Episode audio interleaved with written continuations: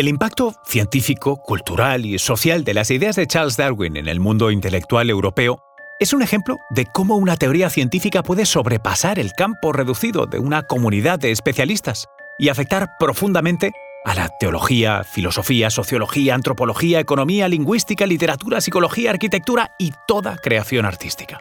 Tanta influencia que, aunque profunda y polémica en vida, su teoría perdió fuerza hasta la llegada de la genética a principios del siglo XX. Os contamos cómo la idea más peligrosa de la historia llegó a España y mucho más a continuación. Conoce mejor al equipo que protege nuestras costas. Alerta en el mar, el jueves a las 10 un nuevo episodio en National Geographic. Soy Luis Quevedo, divulgador científico. Y yo soy María José Rubio, historiadora y escritora. Y esto es Despierta tu curiosidad, un podcast sobre historias insólitas de National Geographic. Y recuerda, más curiosidades en el canal de National Geographic y en Disney Plus. Sobre el origen de las especies, la gran obra de Charles Darwin se publicó en 1859. Darwin quería resolver un problema científico enorme en su época. ¿Por qué había tantas especies y por qué eran como eran y no de otra manera? Y lo consiguió, echando mano de mecanismos y procesos exclusivamente naturales, sin necesidad de un ser creador que los supervisara todo.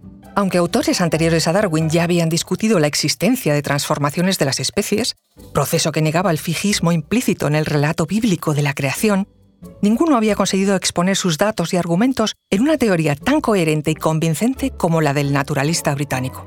Parte de la inspiración para Darwin la encontramos en la obra del sociólogo inglés Thomas Malthus, Darwin venía a decir que, dado que en la naturaleza nacían más individuos de los que podían sobrevivir, era necesario que hubiera una competencia o lucha entre los individuos de la misma especie, entre especies diferentes y contra las condiciones del medio externo. Del resultado de esa lucha por la existencia, los que tuvieran variaciones ventajosas obtendrían el favor de la selección natural y tendrían más descendientes. Repitiendo esto durante generaciones, el resultado era la formación de nuevas especies.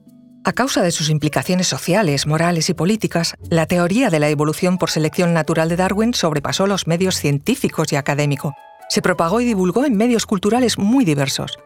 Provocó el rechazo de las jerarquías eclesiásticas y de los estamentos sociales más conservadores, al tiempo que reforzó a los filósofos del materialismo naturalista.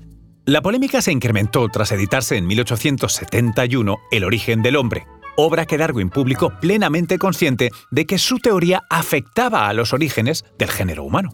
La primera información que se encuentra en España sobre el origen de las especies de Darwin se publicó en 1860, en la revista de los Progresos de las Ciencias, órgano de la Academia de Ciencias Exactas, Físicas y Naturales de Madrid. Fue una traducción de una noticia publicada en una revista francesa, que recogía un trabajo del geólogo británico Charles Lyell sobre la antigüedad del hombre en la Tierra, donde se comentaba la inminente edición de la obra de Darwin. Entre 1868 y 1880 existió en España una fuerte polémica entre partidarios y detractores del darwinismo. Empezó con la jerarquía de la Iglesia Católica, que manifestó claramente su oposición y condenó obras de carácter darwinista. Por otro lado, los sectores de tendencia liberal y librepensadora desarrollaron una actividad a favor de las tesis de Darwin. En los últimos años del reinado de Isabel II, en la década de 1860, e influenciado por la política gubernamental de los sectores católicos más intransigentes, se impidió la circulación impresa de cuestiones ideológicas perturbadoras para el estatus político dominante. Entre ellas estaba la teoría de la evolución de Darwin. Total, que tuvimos que esperar hasta 1877, 18 años después de su publicación original, para la primera traducción íntegra al español de Sobre el origen de las especies seguramente fue propiciada por los gobiernos democráticos del sexenio revolucionario entre el 1868 y 74, que abrieron libertades públicas de religión, imprenta, enseñanza y más. La oposición religiosa consideraba inaceptable el darwinismo, por razones no científicas. La teoría de la transmutación de Darwin, que cuestionaba la explicación de la creación del mundo orgánico recogida en el Génesis, y que era la única explicación que se aceptaba en ese momento, provocó el lógico rechazo de la Iglesia y de sus fieles más comprometidos.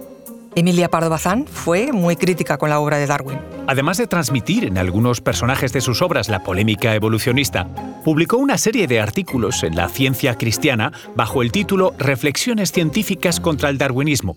Allí, Pardo Bazán articuló un tendencioso y extenso discurso antidarwinista basado en lo que consideró la irrelevancia científica y falta de datos positivos de la teoría de la evolución de Darwin. También los medios de comunicación de distintas tendencias políticas se manifestaron como portavoces de la polémica darwinista.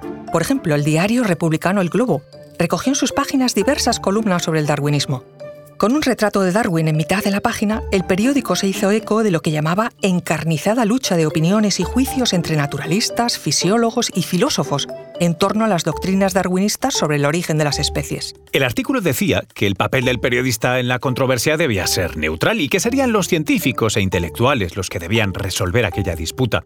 Dos años después, Emilio Corra firmó la columna El Darwinismo, donde afirmó que esta teoría no se limitaba a difundir una nueva concepción biológica, sino que, en cierta manera, también había venido a establecer una especie de religión, en la medida en la que era una opinión aceptada por un gran número de personas. Lo que se deduce de todo esto es que el gran obstáculo de Darwin fue la dificultad en la sociedad de su tiempo de entender la diferencia entre una idea religiosa y otra científica. Pero bueno, esto ya nos queda para otro episodio.